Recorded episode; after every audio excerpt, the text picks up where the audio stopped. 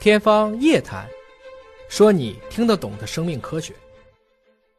还有一种说法啊，说是患者痊愈之后，痊愈我们知道检测标准就是得检测两次，两次核酸检测是啊阴性。对，可是痊愈之后呢，十天以后发现又是阳性。嗯。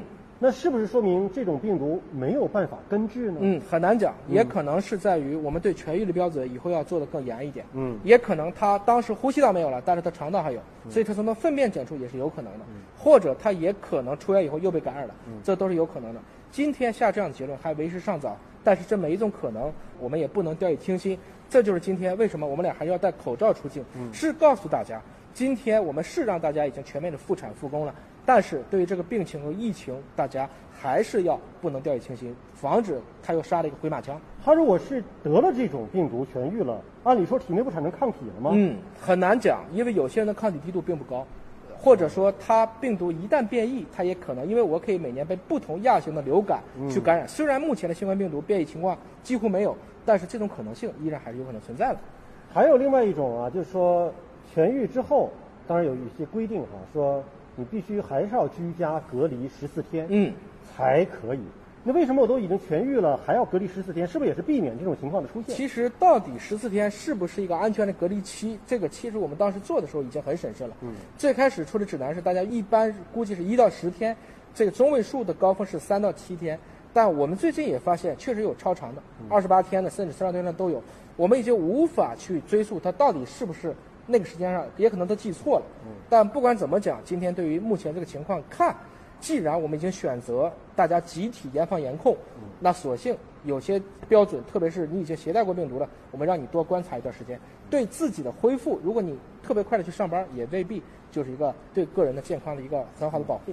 好，这是我们网友现提的问题，嗯说为什么特别强调在便前洗手？这是一个很好的习惯了，因为你便便的时候也可能接触到黏膜，它也会接触污染。对。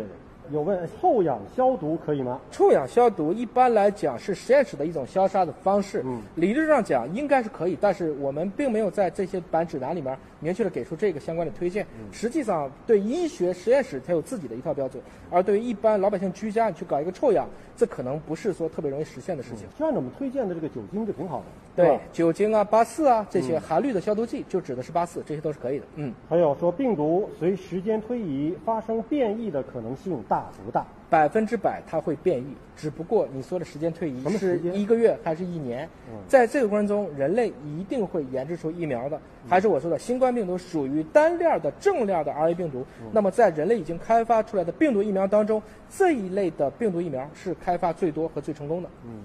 就好像当初的 SARS，好像就自己变异着变异着把自己给变没了，对吧？因为找不到一个中间宿主了，可能最后 SARS 就不在了。好，呃，病人痊愈之后，肺部的功能是不是能够完全的恢复呢？什么叫完全恢复？因为我们看到很多这个重症的病人肺部照那个 CT 啊有纤维化，会有一些对，嗯是。我想可以恢复到正常的功能，完全恢复。我们知道，其实你随便可能手崴一下，也不能做到完全恢复。所以“完全”这个词可能用的有点过。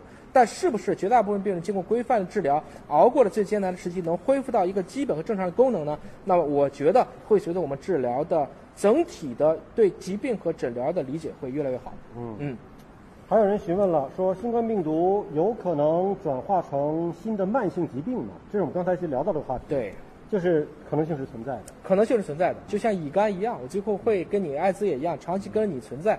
至少在最近这段时间来看，我们觉得目前的可能性呃还是相对于它成为一个一过性的可能性会更大一些。嗯但不排除会随着我们对这个整体病程和各种各样案例越来越多，我们会对这个疾病会有一个更加全面的一个评估。还是那句话，人类对付病毒，隔离，少量的用药，根本的杀器是疫苗，所以大家齐心协力把疫苗做出来。哎，这我问说，每天出门上班回家，衣服要怎么处理呢？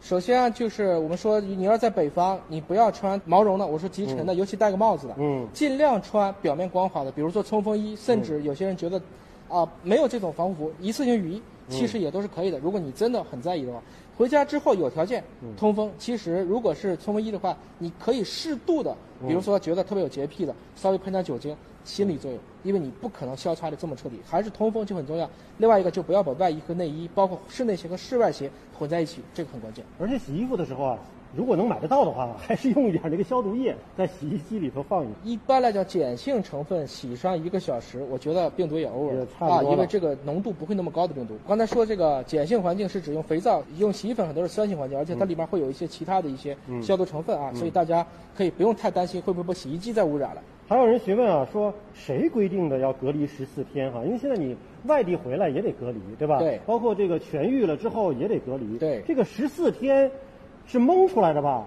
这个这天数从哪来的？十四天还是我刚才说的，根据目前最开始的判断，整个病毒的这个潜伏期判断是一到十天，中位数是三到七天，所以七乘二十四天，这是绝大部分在流行病学。就各位网友不要轻易去挑战别人的专业，不是说这些专家组一拍脑袋十四天、二十八天，不是这个样子，是根据整个病程来给出一个尽可能安全的一个距离。当然，突然梦出一个十五天的，你说这专家不靠谱，专家说的是百分之九十九点九九的情况，我们有十亿人呢，总会有一些特例的。还有一朋友询问说，火眼实验室现在利用率高不高啊？